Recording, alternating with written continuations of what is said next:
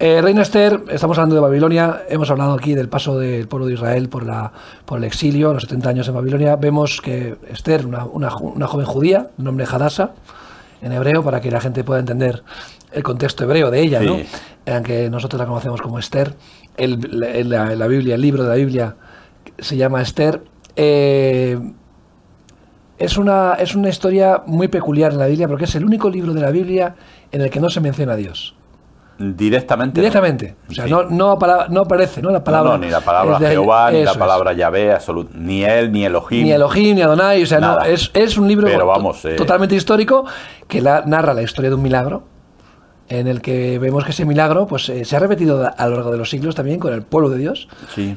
en, el, en, el, holocausto nazi, por ejemplo, uno de los, de los casos, pero podemos retraernos a tantos intentos de exterminio sobre el pueblo de Israel, ¿no? Sí, no, aquí, por ejemplo, lo, los, los, famosos reyes católicos, eh, esa época de, de, finales del siglo XV, uh -huh. la expulsión de los judíos, eh, muchos de ellos pasaron a Portugal y Portugal fue peor que en uh -huh. España. Y pero ya venían expulsados del norte de Europa. O sea, sí, no, no. en diferentes países de Europa ya había expulsado a los claro. judíos en 1200, en 1300, en 1400. O sea, en, en, en cada siglo habían sido expulsados. Eh, digamos que eh, ha habido un, un, un, objetivo siempre de intentar exterminar al pueblo de Dios de muchas maneras. Un, ahora hablaremos del plan de exterminio actual, sí. eh, no tanto por las armas, sino más bien por la, eh, el, el, humanismo y la asimilación a las naciones, ¿no? que es el peligro que sufre también la Iglesia. ¿no? Sí, no, no, ya te digo, yo me quedé porque no, no me podía imaginar eh, lo que Portugal hacía con los niños y los jóvenes judíos, mandarlos a, a islas que eran,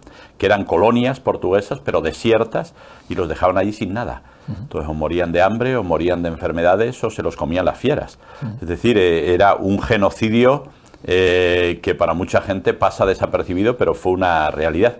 Y aquí es lo mismo, o sea, aquí ves la rambla del judío, eh, de Espeñaperros, aquí hay un montón de nombres en España que aluden... Hace poco, eh, hace unos años, había un pueblo que se llamaba Matajudíos sí. y le cambiaron el nombre a Mota Judío, ¿no? Sí. O sea, el monte, el monte de los judíos, ¿no? Está sí. Montjuic en Cataluña, en, en Vitoria, donde yo soy, está Judizmendi, que es el Monte de los Judíos, que es un cementerio judío que, que sí. hay allí y que sirve de monumento para recordatorio de los judíos que fueron expulsados en el 1492. ¿no? O sea, la herencia judía en España es ancestral, o sea, antes de que España fuera España ya había judíos en España, ¿no? Sí, en bueno. La, en la península ibérica, ¿no? Sí.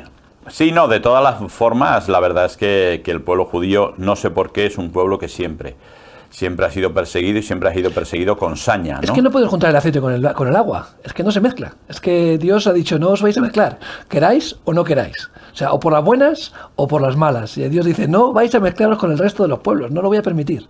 O sea, bien porque queréis cumplir la ley y sois un pueblo diferente, que, se respeta mis mandamientos, que, me sirve, o bien porque no voy a permitir que, que os, mezcléis y que os disolváis en el mundo, ¿no? De hecho, pues fíjate, un pueblo milenario que mantiene, han pasado todas las civilizaciones, todas las culturas que han querido exterminar a los judíos han ido pasando y ahora y aún quedan ahí, ¿no? Y vemos como el Estado de Israel es ese ejemplo claro de que Dios no ha permitido que desaparezcan. No, no, la verdad es que, que milagrosamente, ¿no? Claro. Porque incluso, pues todos conocemos lo más reciente, la famosa guerra eh, de los seis días en, uh -huh. eh, quiero decir, cinco ejércitos poderosísimos, eh, Israel desarmado por ser Yom Kippur, y aún así no, no, no, ser capaces, cinco ejércitos um, potentes, quiero decir, eh, está claro, ¿no? Y bueno, pues de eso va un poco, o sea, de eso va un poco el libro de Esther, que cronológicamente está muy bien. Esdras, Nehemías y Esther, estamos en la misma época. Eh, Aunque con... el orden de los libros esté alterado un sí, poquito y... Sí, pero bueno, quiero decir, pero es un poco... Sí, yo Esther lo pondría antes de Esdras y Nehemías. El rey babilonio es el rey eh, medo-persa, es Asuero y bueno, ya hemos hablado de sus padres fallecen, los padres de Esther, de Hadassah, y la va a criar su tío, Mardoqueo. ¿no? Entonces. Mordejai. Porque Mordejai. en hebreo se dice Mordejai, lo hemos Sí. escuchado muchas veces en las películas eh, que se ve un judío y tal, es un nombre muy común, igual Sí. que Jacob o Ja- Jacob, el, el- el nombre Mordejai todavía sigue siendo un nombre muy eh, judío de hoy y en castellano lo decimos Mardoqueo, que es una traducción. Claro, sí, pero ¿no? nos pasa lo mismo con Daniel y sus amigos. Es verdad, sí. Eh, es decir, si ahora mismo dices los nombres de Daniel y sus amigos, Belsasar, etcétera, Abednego, eh, entonces la mayoría de la gente dice, ¿quiénes son estos? ¿No son los que llevan Eh, el nombre persa o los que llevan el nombre pero judío? pasa a veces lo mismo con Gedeón, Ge- vale, Gedeón. Sí. Va, y sin embargo, pues eh, en la Biblia recibe otro nombre, Mm. eh, Gedeón. Eh, entonces siempre yo trato de usar los nombres que todo el mundo entendemos. sí, sí, lo digo, pero es una Pero pequeña- vamos, un pequeño, aclara- un pequeño no, no, no, pero está, está muy bien, ¿no? Pero para los puristas, Eso es. no, es que porque sepan... a veces estamos acostumbrados a escucharlo en series de televisión o en películas, Mordejai. No le das importancia. Mordejai es un hombre judío y vi- viene de eso, de Mardoqueo, ¿no? Igual que Daniel también es un hombre judío. Eh, vamos, eh, que, que, o sea, que tenemos esas, esas costumbres y nombres que a veces no identificamos, ¿no? Sí, sí. O sea, No, y además ya sabes que los españoles somos muy dados a, a- a cambiar, ¿no? Sí. Viene algún misionero norteamericano, ya se puede llamar como se llame, que le vamos a poner un nombre español fijo. el botas o el bolsillos. le, vamos, le vamos a poner un nombre español fijo.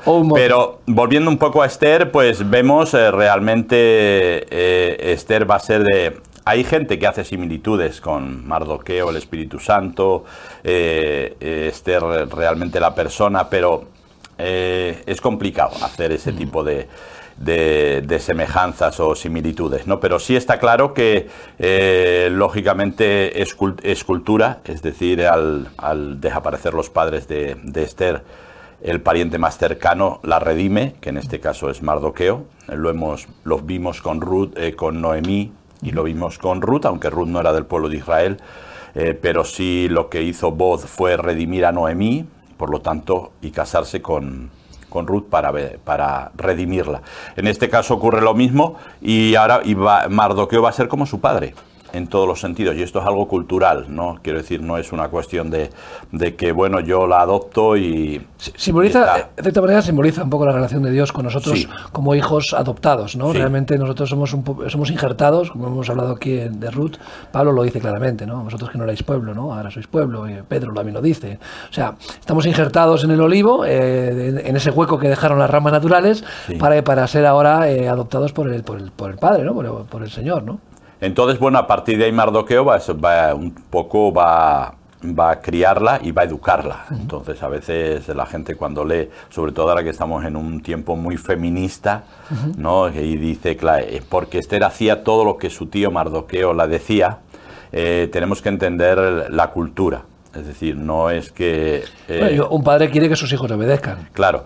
No, y, y Eh, no solo... varón o mujer, me refiero. O sea, que es lo que el deseo de un padre es que, que sus hijos le obedezcan y que sigan su... Sobre todo lo que, porque está claro, quiero decir, que Mardoqueo lo, lo que, lo que hace no es imponer a Esther, sino e- educarla, simplemente Claro. decirle esto es, ¿por qué? Pues lo vamos a ver sobre todo en la, en la situación clave, es decir, cuando ya se ha hecho el decreto para que los judíos sean destruidos y todo, Mardoqueo no le impone a Esther, vete a ver al rey.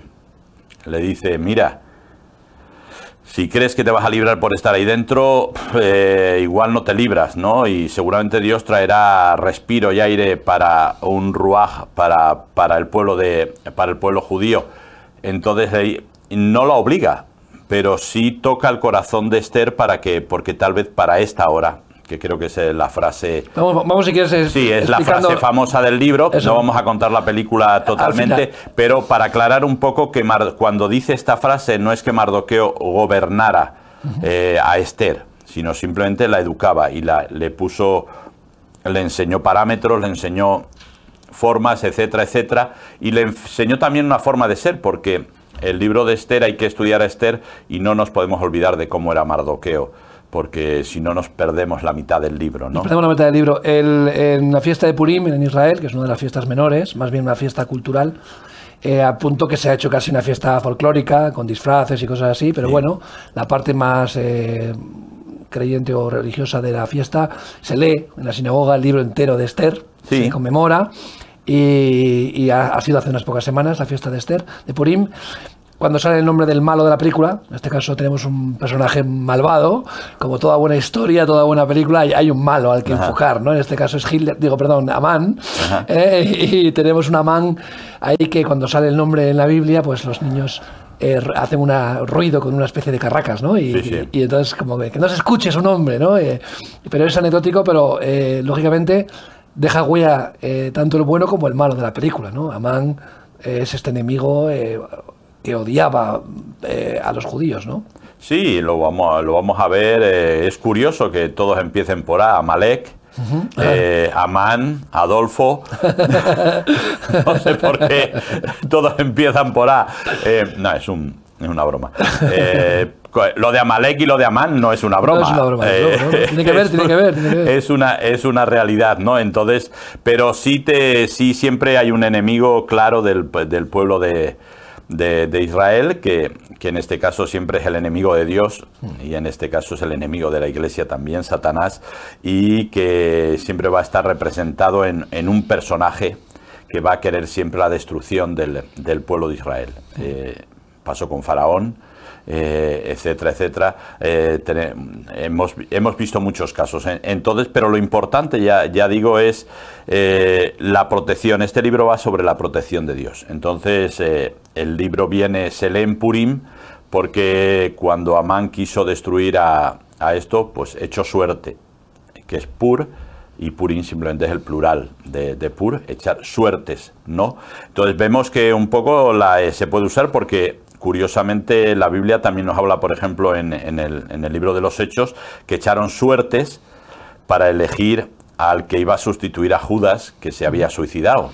Es algo que viene del Antiguo Testamento también, ¿no? el, sumo sacerdote también echaba suertes, ¿no? Había una especie de... había una, parte que se dejaba al azar, entre comillas, ¿no? También dice la Biblia que de Dios es, Dios es el que reparte la suerte, ¿no? también, claro, entonces sí, pero tenemos que entender una cosa clara y es que no estamos hablando de suerte en el sentido que nosotros, eh, que nosotros entendemos ahora, sino realmente estamos, eh, estamos hablando de suerte bajo la cobertura de Dios, que es muy diferente. y de todas las formas, el, el, Urim y el Tumín, cuando decían, bueno, hay que esperar porque no hay nadie que los pueda echar, es decir, no lo podía echar cualquiera. Hoy en día, pues hay demasiados charlatanes eh, y demasiada gente que echa las cartas y que echa y la suerte y un montón de cosas, ¿no? Pero en aquel tiempo no era cualquiera. Entonces, bueno, de ahí viene un poco el libro, de ahí viene la fiesta, lógicamente la fiesta se va a celebrar con una alegría inmensa, lo mismo que le ha pasado a Hanukkah, eh, recordando un poco la provisión de Dios del aceite para la lámpara. Eh, y todas son fiestas de alegría, porque claro... es como la, fiesta de independencia, ¿no? de una nación, una fiesta de libertad o de... No, no, es, libertad, o sea, es de repente porque, o sea, no es broma. A veces cuando decimos lo, aquí en España que nos persiguen a los cristianos evangélicos, pues es un poco gracioso, ¿no? Porque, o sea, persecuciones, pues lo que pasa en otros países y lo que pasaba, o sea, cuando decían eh, que iban a ir a por los judíos era verdad. ¿Por qué? Porque además eh, Amán había puesto un aliciente y es se podían quedar con sus bienes. Claro, que es uno de los de los motivos por los que siempre más o menos se ha perseguido a, los judíos porque siempre han sido prósperos allá donde han ido de forma general, lógicamente, y siempre han sido eh, incluso los que los que prestaban y entonces para, cancelar las deudas eh, se ridiculizaba, ¿no? El usurero que eran se, hacía, eh, se hacían muchas caricaturas en la época de, la, Primera Guerra Mundial, esas caricaturas de, del judío esa rata eh, miserable porque prestaba el dinero y cobraba intereses y, bueno, pues siempre se ha enfocado... Sí, ellos, eh, sabes, lo hemos hablado muchas veces. Los banqueros del mundo. Eh, quiero decir, a, día de un hoy, problema con el dinero. y a día de hoy se sigue, identificando con esa especie de gobierno a la sombra, ¿no? De, manipulación mundial. Sí, hay que tener en cuenta que el primer país que casi que realmente Alemania invade, que es Holanda, los Países Bajos, todo el comercio de diamantes, todo el comercio principalmente en, principal en Rotterdam, lo llevan los judíos. Eh, entonces, aquí en España realmente se dice que, la reina Isabel, eh, eh, sus joyas se, se las puso, eh, trató con un judío para conseguir dinero para que Cristóbal Colón tuviera barcos para ir, es decir, a eso ya no es, eh, históricamente no está tan claro, pero sí es una realidad, siempre se ha, siempre se ha, se ha hecho este, este tema con, con, los judíos. Entonces es normal que sea un día de alegría y de, de felicidad increíble cuando Dios te libra de una muerte segura, ya digo, no era una broma, no era, es que es que no, me han negado un permiso para ir al parque. No, no, no, esto era un tema, un tema muy serio. Amán teje una trampa, ¿no? Teje una trampa y hace un plan maquiavélico, ¿no? Para, para, para engañar un poco al rey, para conseguir, ¿no? Sus fines, ¿no? Que era, era eso, era eh, expropiar a los judíos sus bienes, ¿no? Y, deshacerse de un, de, un, de un, enemigo, ¿no? Claro, el, ¿cuál es el tema? y todo, el tema es tenemos que ver un poco porque es como una película y en toda película, en todo guion de película hay puntos de inflexión. que son donde cambia, donde cambia la dinámica, ¿no? Entonces la película comienza eh, con el trabajo de Dios, es decir, eh, eh, el rey Asuero está contento, da una fiesta, quiere presentar a su esposa que debía ser muy guapa, Pasti, ¿verdad? Pero su, esposa se niega a venir. Mm, por alguna razón. y entonces ahí comienza la trama porque el, el consejo es quita Basti, pon otra reina. A partir de ahí, lógicamente, eh, Mardoqueo pues dice, bueno, creo que dónde va a estar mejor cuidada eh, y, en la, y que, en el Palacio Real y él manda a Esther para que se prepare, les da la esta y Esther comienza a esto, estamos hablando de, de que desde que entra en el palacio hasta que se presenta delante del rey es un año. Es un año, es decir, seis meses con, con eh, mirra y seis meses con perfumes y con cosas. Debía ser aquello una cosa impresionante. Eh, tú de Cleopatra, ¿no? sí, sí, sí. Lógicamente Esther está bajo la cobertura de Dios y por lo tanto curiosamente como Daniel, como tantos otros, eh, eh, siempre encuentran gracia delante de los eunucos, de los, de los que los cuidan. ¿Por qué? Porque, porque ni porque son más guapos ni porque nada, sino simplemente porque Dios está con ellos. En este caso pasa lo mismo con Esther, Dios está con ella y el eunuco jefe que está, que está eh, cuidando a las mujeres que se van a presentar al rey, pues eh, simplemente le cae en gracia y, le da absolutamente todo lo que necesita. Eh, esta es la trama, hasta llegamos al punto de que el rey, pues Esther era muy guapa, eh, y ella, el rey se queda encaprichado de, hasta tal punto que lógicamente la nombra, eh, la nombra eh, reina. Entonces, la, trama, ¿verdad? cómo al final Dios utiliza los recursos que necesita para llevar a cabo su historia, ¿no? Es decir, bueno, ¿qué importancia puede ser que sea guapa o no? Pues no es, no es importante que seas guapa o no, pero Dios utilizó eso en favor de Israel, ¿no? O sea, Dios al final nuestros defectos o nuestras virtudes las, las puede utilizar para llevar a cabo su plan, ¿no? Es, es, es increíble como a veces le quitamos importancia a cosas que Dios sí le da importancia, ¿no? Dice, bueno, oye, ¿qué más da que fuera guapa o no? Pues mira, pues no, daba igual hasta que hizo falta para llevar a cabo un propósito de Dios, ¿no? Ahora, eh, que, que podíamos este, eh, dar la vuelta a la tortilla e intentar decir que todos tenemos que ser guapos, no, no, es que ese momento era necesario que esta joven fuera hermosa, y Dios la creó hermosa, ¿no? Eh, con ese propósito, pero no se queda la cosa ahí, porque Esther no era solo una cara bonita. No, no, es no. Que eso es lo bonito de la historia. Luego nos va, luego nos va a demostrar. Eso es. Y, lo, y también tenía una cosa muy buena. Primero, que era una, una persona que le gustaba aprender. Entonces, se dejó guiar. Esa, inquietud judía, ¿verdad? Pues, esa inquietud hebrea. Se dejó guiar por los consejos del eunuco, porque ella le preguntó, ¿cómo me presento? Me supongo que hubo mujeres que se presentaron ostentosas para tratar de, de deslumbrar al rey, de, y ellas, él le dijo, lo, bueno, lo que tú me digas, por un lado, y por otro lado, Mardoqueo venía todos los días a ver cómo estaba Esther durante un año. ¿eh? para ver cómo estaba Esther y entonces también le daba consejos. Entonces era una persona que le gustaba y eso es bueno. Creo que cuando somos, cuando tenemos la capacidad de aprender, eso nos va a ayudar mucho a, a, crecer en la vida, ¿no?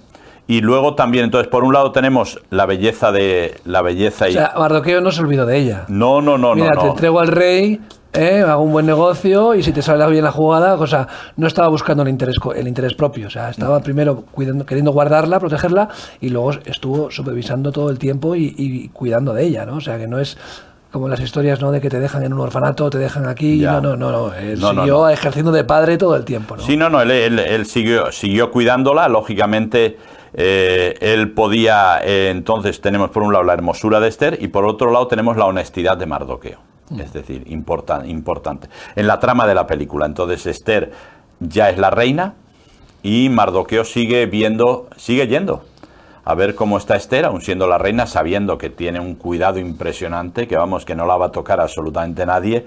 Pero el, y fruto de este, de este cuidar a Esther, pues se va a encontrar con una situación donde denuncia un complot eh, contra el rey.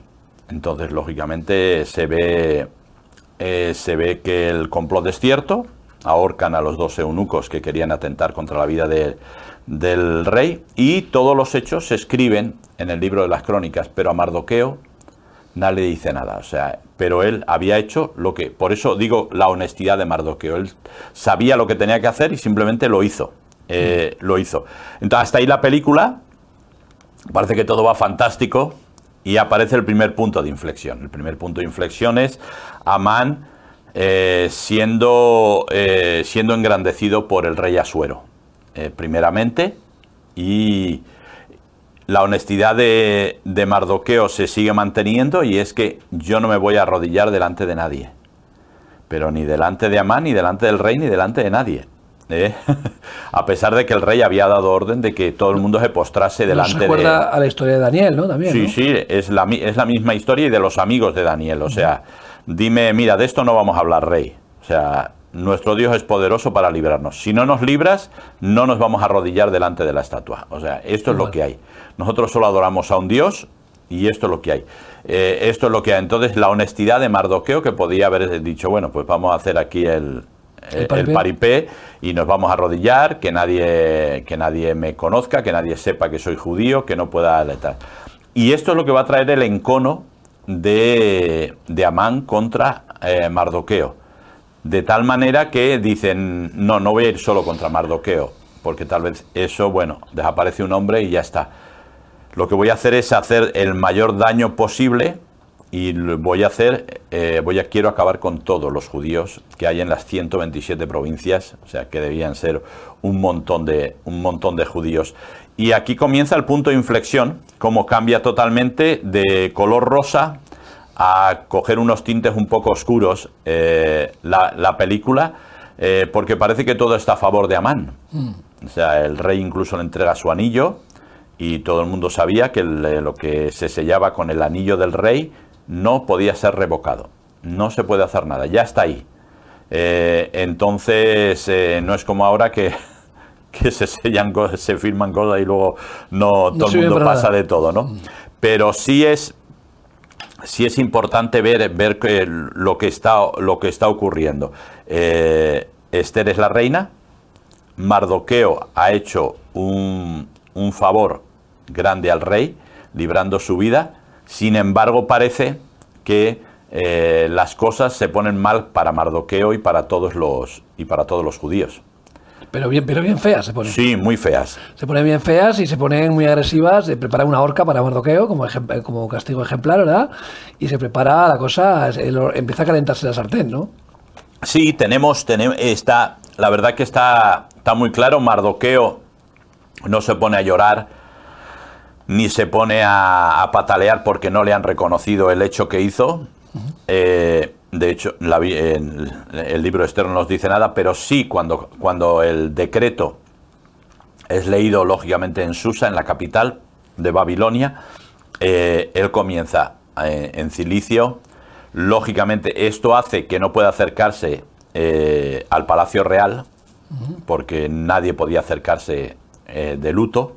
Lógicamente, eso lo sabemos por lo sabemos por Daniel, lo, sane- lo sabemos que, por tenían que mostrarse alegres, ¿no? Eh, tenían Siempre, que, Nehemías eso. era el copero del rey y su miedo cuando habló con el rey fue Estaba afligido que estoy triste y me, me pueden mandar a matar. y en ayuno, estaba de ayuno. Sí, Cuando, dice, entonces- cuando dice la Biblia la aflicción, Claro. está relacionada con el ayuno. Claro. Siempre, entonces, En- claro, eh, se te nota en el rostro. Claro, entonces, ¿qué ocurre? Mardoqueo, y bueno, tú sabes igual que yo que los judíos son bastante expresivos. Es decir, Mardoqueo, ropa rasgada, eh, si llevaba barba seguramente habría arrancado una parte, parte de menchones del pelo, gritando por toda la ciudad, porque el tema era muy grave, muy grave. Es decir, eh, ya se había echado suertes, eh, ya se había decidido un mes y un día donde todo el mundo iba a ir a por los judíos para matarlos y quitarles los bienes, que era el aliciente, lógicamente. el incentivo para, para decir, oye, eh, una de las cosas que, a mí me, historias que, te hielan la sangre, ¿no? Eh, judíos que, que consiguieron sobrevivir al holocausto nazi, ¿no? Estamos hablando de judíos que, estuvieron años en los, en los, campos de concentración, eh, apartados de sus, de sus, familias, cuando volvieron a, sus tierras, en Polonia, en otros países, se encontraban que sus casas estaban ocupadas por sus vecinos, ¿no? Y, muchos de estos judíos fueron asesinados al volver a sus, tierras, porque cuando fueron a reclamar sus, sus pertenencias, los nuevos dueños dijeron, no, no, tú no me quitas esto, y, fíjate, sobrevivir al holocausto nazi, campos de concentración, persecución, andar desde Alemania cientos de kilómetros sin nada a tu, a tu, a tu casa, encontrar tu casa ocupada por tus vecinos de toda la vida y que tus vecinos te maten para, para que no reclames tus tierras, ¿no? Eh, o sea, fíjate tú, ¿eh? Que cómo es el ser humano, ¿no? y esto pasó hace 70 años, imagínate hace 3.000, ¿no? Sí, no, pero si fíjate hace... O a 2.500, vamos. No hay que ir muy lejos. El otro día la imagen de, en, el, en, en las noticias de una calle de bares en, en una ciudad de España eh, una ambulancia que tiene que ir a recoger a una enferma de COVID y no les dejaron pasar. No les dejaron pasar. Tuvieron que, tuvieron que traerla en silla de ruedas, con bata, con, el respirador y todo, unos 50 metros hasta la ambulancia. Esto estamos hablando de hace tres días. O sea, la gente, y la gente lo único que tenía que haber hecho es levantarse un poco, quito la mesa, paso la ambulancia y vuelvo a ponerla. Nadie se movió. Es decir, eh, por eso, cuando a veces la gente habla de solidaridad y tal, la verdad que hay mucha gente solidaria. Sí, claro. Pero esta pandemia lo que ha conseguido es muchísima gente insolidaria.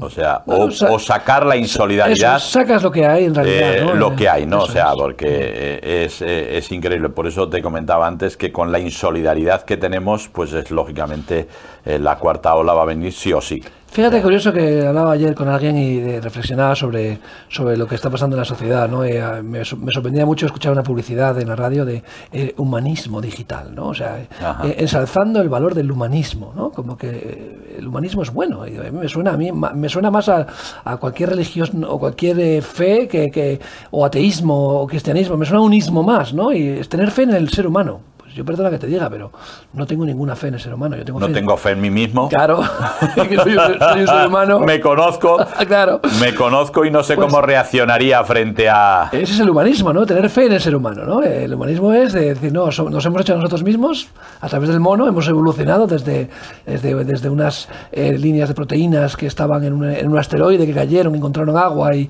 desde ahí hemos evolucionado por nosotros mismos. Somos lo que somos por nosotros mismos y tenemos que tener fe que nosotros vamos a conseguir conseguir superar todo lo que nos propongamos. ¿no? El ser humano tiene capacidades, el ser humano tiene fuerza de voluntad, pero sinceramente yo no tengo ninguna fe en el ser humano.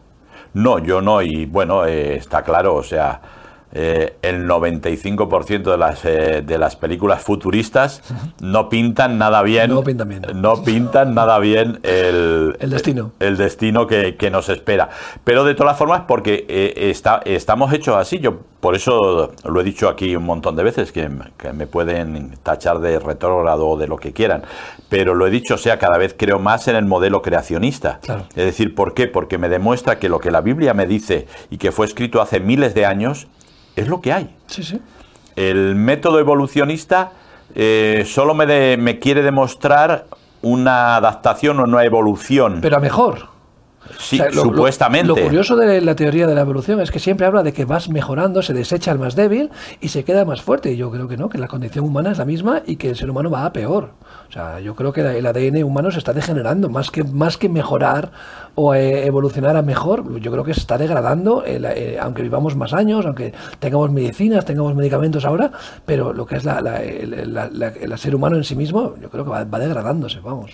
Yo ya te digo, yo con respecto al ADN sería más complicado, aunque lógicamente yo lo que sí tengo claro es que la famosa calidad de vida o el estado del bienestar eh, creo que se ha quedado, eso sí se ha quedado obsoleto. Caduco. Es decir, sí, los abuelos que a ciertas edades debiéramos estar ya descansando eh, y disfrutando de nuestra jubilación, tenemos que estar con nuestros nietos porque nuestros hijos trabajan tal cantidad de horas para poder subsistir que si no, eh, que si no, no podrían.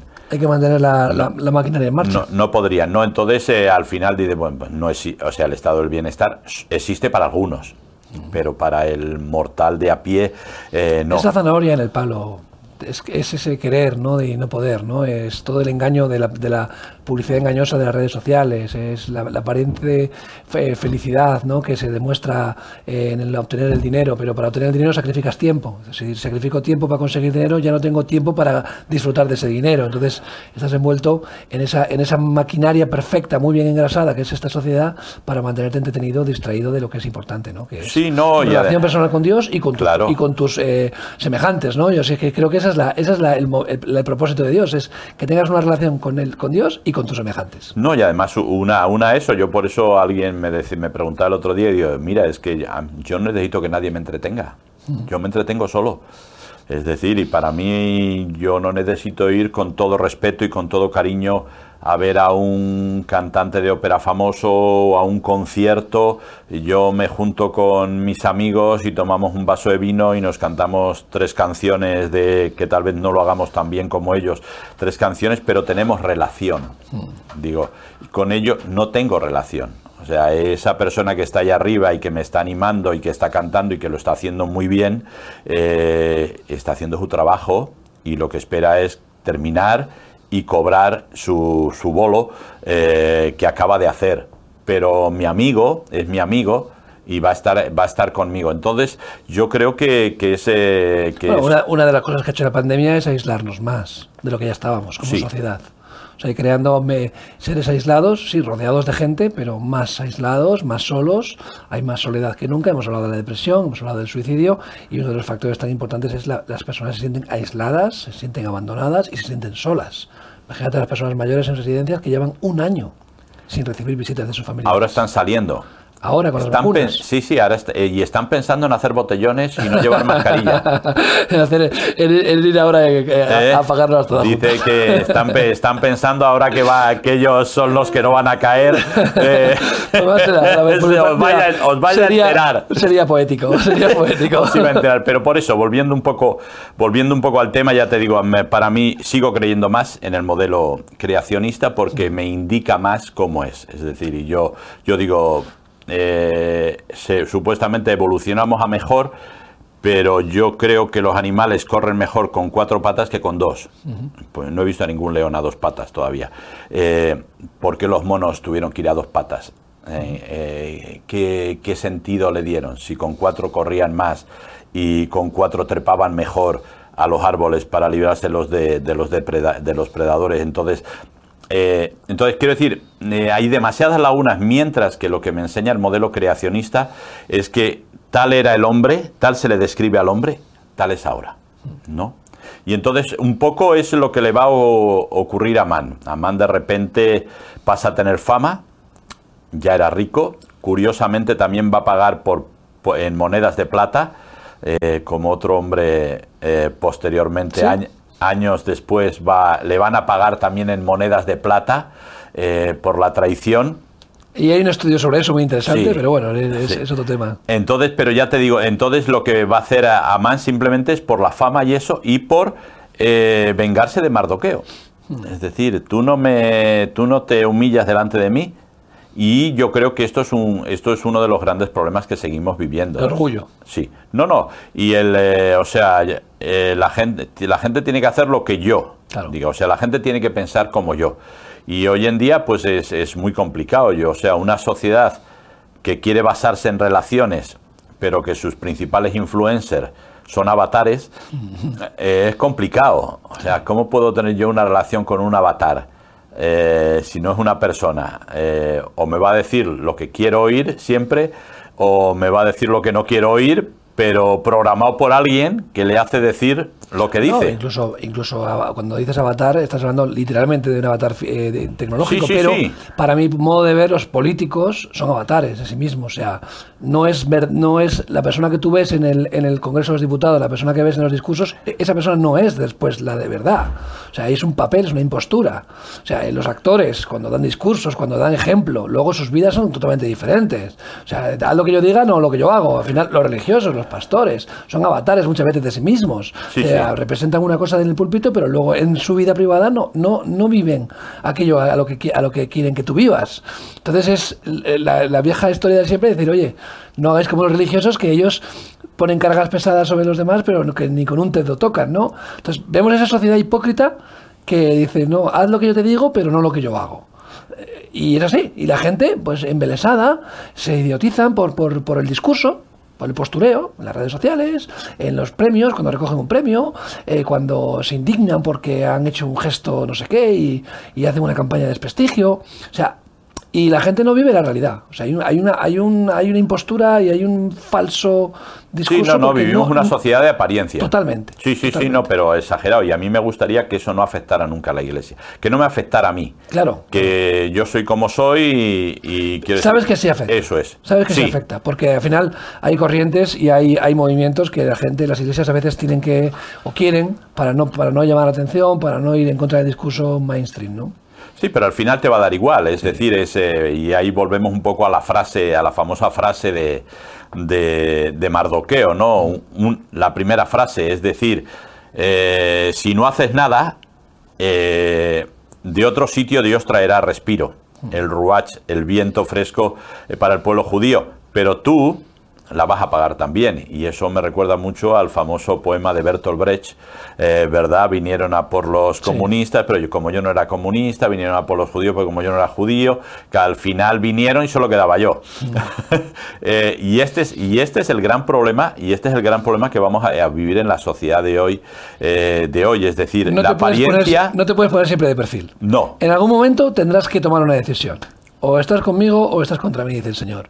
O, siembras o desparramas. Sí, sí, o frío o, caliente. es. decir, tibio nunca. Eh, pero claro, y que te va, llegará el momento en el que tendrás que enfrentarte a esa, situación. Y, si no, Dios va a permitir situaciones que al final más vale ponerse una vez colorado que ciento amarillo. Mm, eh, decimos en, en, Burgos, ¿verdad? Y esta es la realidad. Es decir, tenemos que enfrentar la situación. Ahora, no quiere decir que esto eh, que tengamos que enfrentarla de una manera que faltemos el respeto a nadie, no, no, pero, pero sí eh, denunciar las situaciones claramente y exponer nuestra postura. Pero esa, exponer la postura hablas de, de, falta de respeto. Vale, una cosa es falta de respeto, otra cosa es ofender.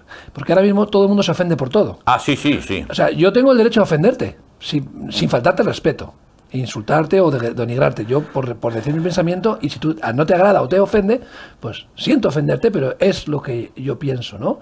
Y todo, ahora todo el mundo se ofende, por todo. Da igual. O sea, hoy en día no puedes contar un chiste sin que alguien se ofenda, no puedes decir nada sin que alguien salte, pues yo, pues a mí, por mi madre, por mi padre, por lo que sea, ¿no? Entonces, eh, decir, oye, perdóname, si tu, tu opinión me ofende, me tendré que fastidiar. Ahora, te pido respeto, igual que yo te respeto a ti pero confunden, ¿no? El derecho a decir, a decir tu opinión con el derecho a sentirse ofendido, ¿no? dice, bueno, una cosa no va en contra de la otra. Sí, no, pero eso es lo que hemos hablado muchísimas veces, eh, es decir, eh, eh, la gente le dices, mira, yo no tengo nada contra los homosexuales, no estoy de acuerdo con la homosexualidad. Eso ofende y eso es censurable hoy en día. Claro, hoy ya pasas a ser homófobo. Eso es, automáticamente. No puedes decir, y sin embargo tienes amigos homosexuales con, lo cual, con los cuales hablas, tienes una amistad, eh, no, hay, eh, no hay ningún problema, pero no estás, no estás de acuerdo. Pero no puedes, o sea, no puedes separar una cosa de otra. Es decir, yo estoy en contra de la guerra, pero no estoy en contra de los militares.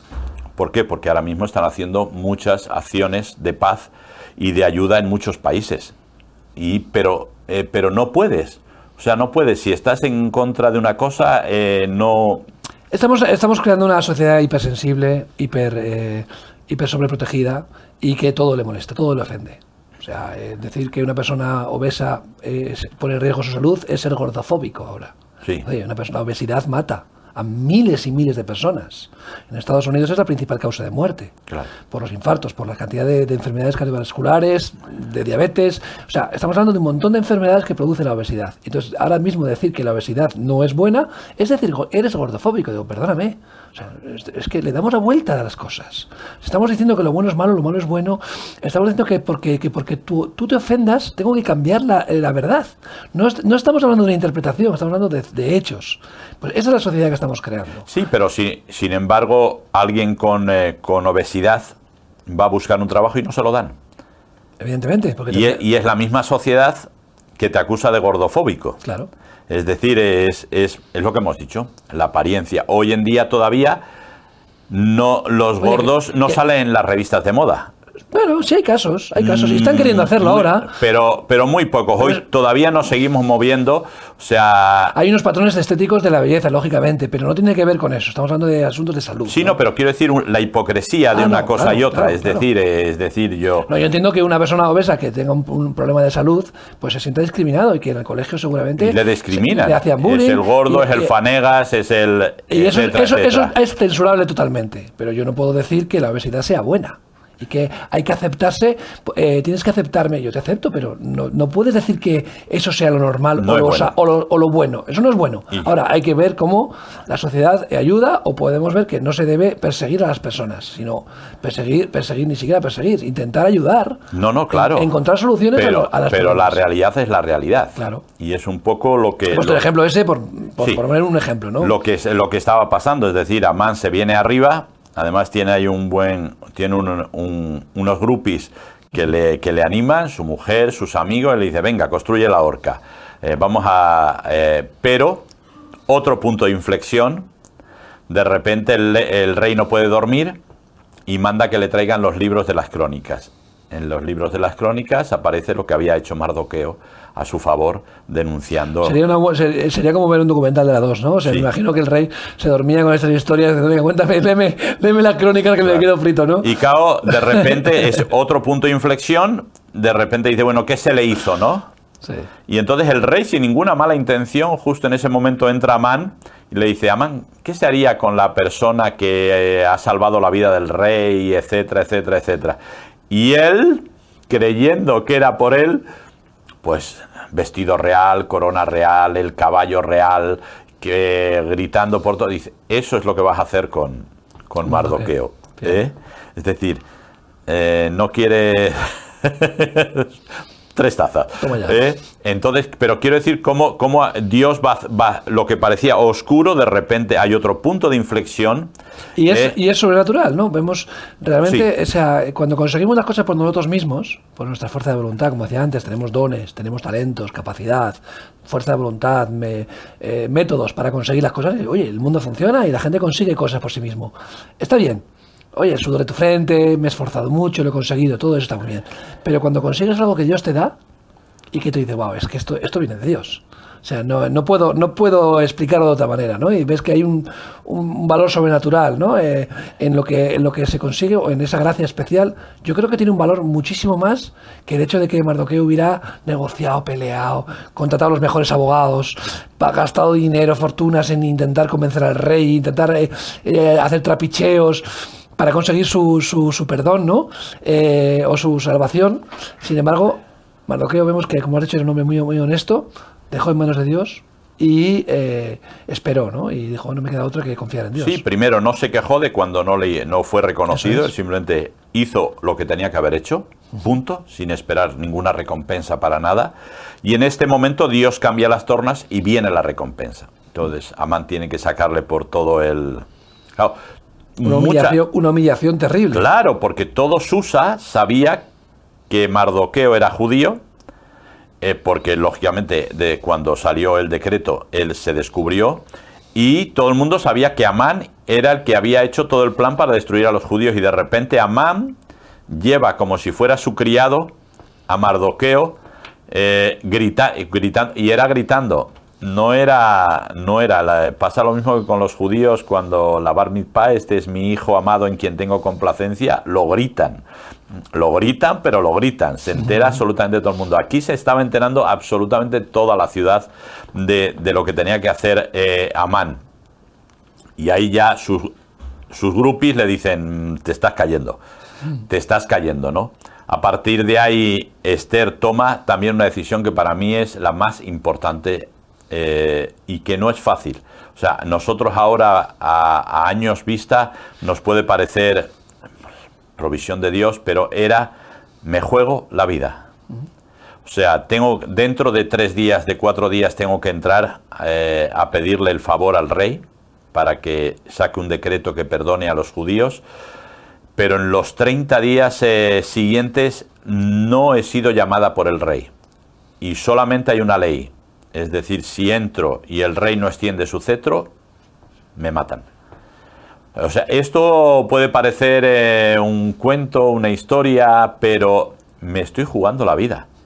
O sea, Señor, me estoy jugando la vida. Y yo creo que la mayoría de nosotros todavía no hemos llegado a, A ese punto. a ese punto, ¿no? Pero Esther se jugó la vida.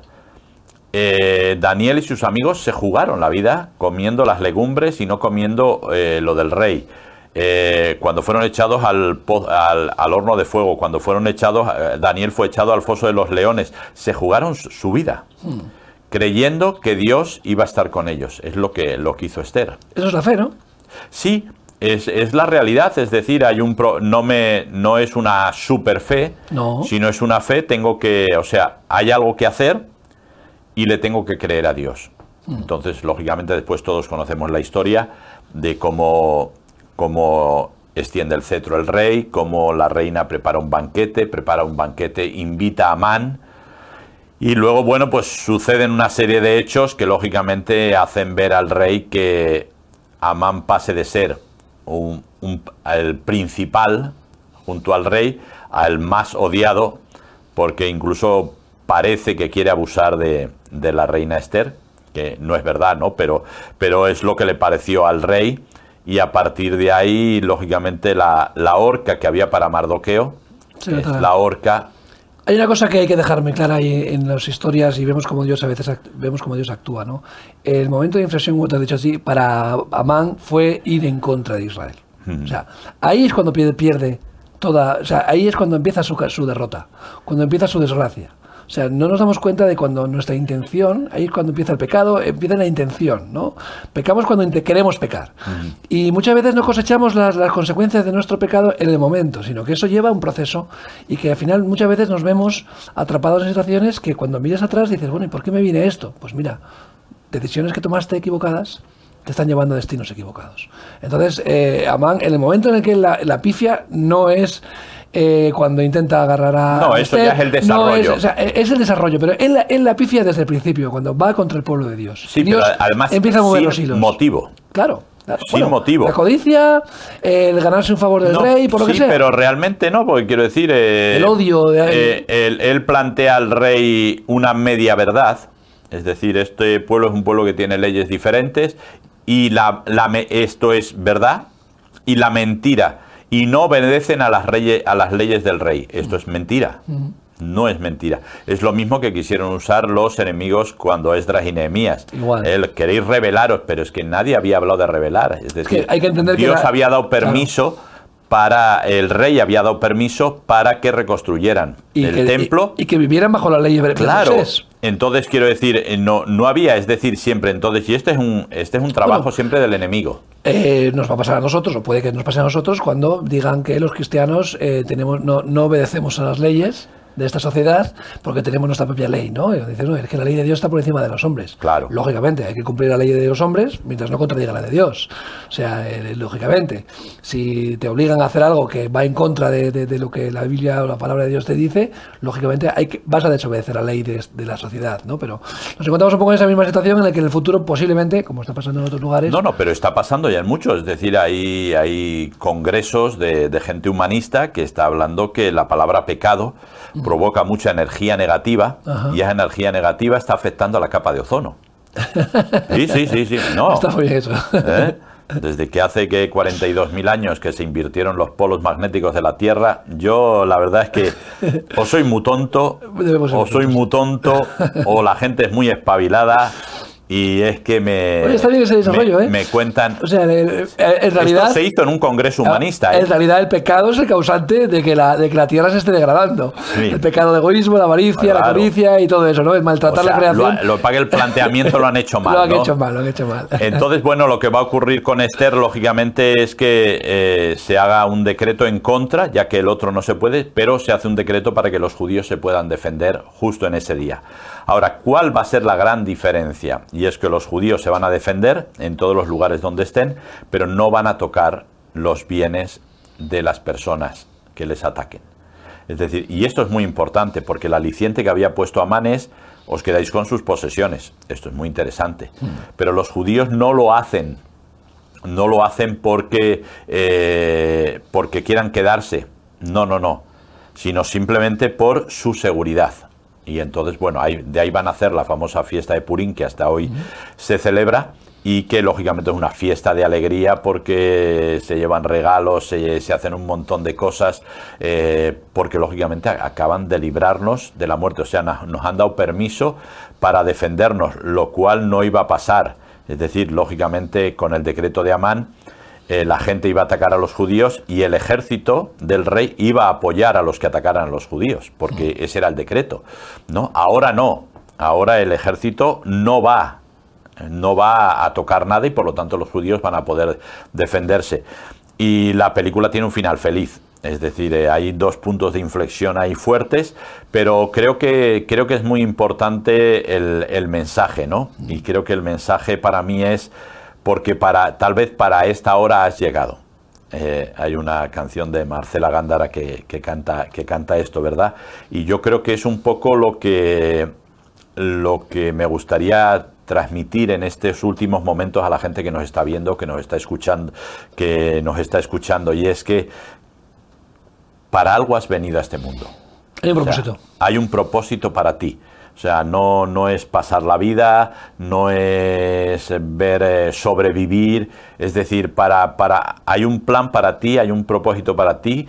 Si eres creyente, lo tienes más fácil para buscar, para buscarlo. Si no eres creyente, eh, Dios te ama y Dios tiene para ti un plan y un propósito que tienes que buscar, que tienes que buscar, porque todos hemos venido, las famosas eh, preguntas existenciales, quién soy, de dónde vengo, a dónde voy, ahora ya no se hacen, ¿no? Ahora cuál es el selfie, el TikTok, eh, pero sigue, siguen estando ahí. No, en preguntas totalmente eh, inherentes al ser humano, porque Dios ha puesto esa capacidad en el ser humano de preguntarse qué hay más allá, quiénes somos, de dónde venimos, ¿no? Entonces creo que esa, ese, espíritu que Dios puso en Adán, esa, vida, ¿no? Ese ruaje, jodés, como tú has dicho, ese aliento fresco de Dios, es el que da esas inquietudes, ¿no? Y, buscamos a Dios desde, desde que somos conscientes de nosotros mismos y, Dios eh, ha puesto en nosotros eso, ¿no? Para que le busquemos a Él, ¿no? Lógicamente. Sí, que el ejemplo de Esther es súper interesante. Este sí que era, esta sí que era una influencer junto con Mardoqueo. Fíjate tú. No, no, eh, lógicamente, y, no, nos, nos, infravaloramos, Willy. Sí. Eh, vivimos en una sociedad bastante complejada, muy deslumbrada por las luces y los focos, ¿no? Pero vivimos en una sociedad muy acomplejada, pensando que nuestras limitaciones nos impiden realizar. Yo no vengo a dar un discurso triunfalista de que tú puedes, no, no. Dios puede hacer a través de ti. Claro. tus debilidades Dios las puede utilizar eh, con un propósito mayor. O sea, no es que tú puedas por ti mismo, nosotros no podemos, es verdad que somos incapaces, somos torpes, pero Dios se puede hacer fuerte en nuestra debilidad y utilizarnos, nuestras flaquezas, nuestras fortalezas, para eh, llevar a cabo su propósito en nuestra vida, ¿no? Y vemos el caso de Esther, ¿no? Sí. Que Dios utiliza a la persona adecuada con unos talentos y unas virtudes y unos defectos para conseguir nada más y nada menos que salvar al pueblo de Israel y no olvidemos que salvando al pueblo de Israel iba a salvar la, línea descendente a Jesús. Claro. Para el propósito de todo acaba en Jesús, acaba, comienza en Jesús, y, es que al final Dios estaba teniendo un plan de salvación que tenía que mantener en pie hasta la llegada del Mesías, ¿no? Y hasta su vuelta, ¿no? Después. Eh, yo creo que la historia está bien contada, estamos... Eh, sí, no, no, y animar a la gente, aunque la sociedad trata de, dividirnos en triunfadores y espectadores. O fracasados. Mm, vamos a dejarlo en espectadores para que nadie se sienta ofendido. Eh, entonces, quiero decir, futbolistas, cantantes, políticos, etcétera, y el resto estamos abajo, hay un poco a lo que salga creo que, creo que todos podemos ser triunfadores. Y esto no es ni energía positiva ni positivismo, es simplemente es lo que Dios me dice eh, que puedo hacer. Y por lo tanto puedo ser un triunfador. Tal vez no en el ámbito eh, de la sociedad que, vivimos, pero sí un triunfador y ser un buen padre, ser un buen esposo, eh, ser un buen compañero de trabajo, para mí es un triunfo. Evidentemente, que no es poco. Vamos a arreglar la capa de ozono tuyo solos aquí hoy en día con nuestro positivismo. vamos, a, vamos a arreglar la capa de ozono. Venga. Bueno, Willy, muchas gracias. Nada. A vosotros también muchas gracias por estar ahí al otro lado del micrófono y de la cámara. Espero que sigáis conectados aquí en radio y en televisión solidaria. Un abrazo.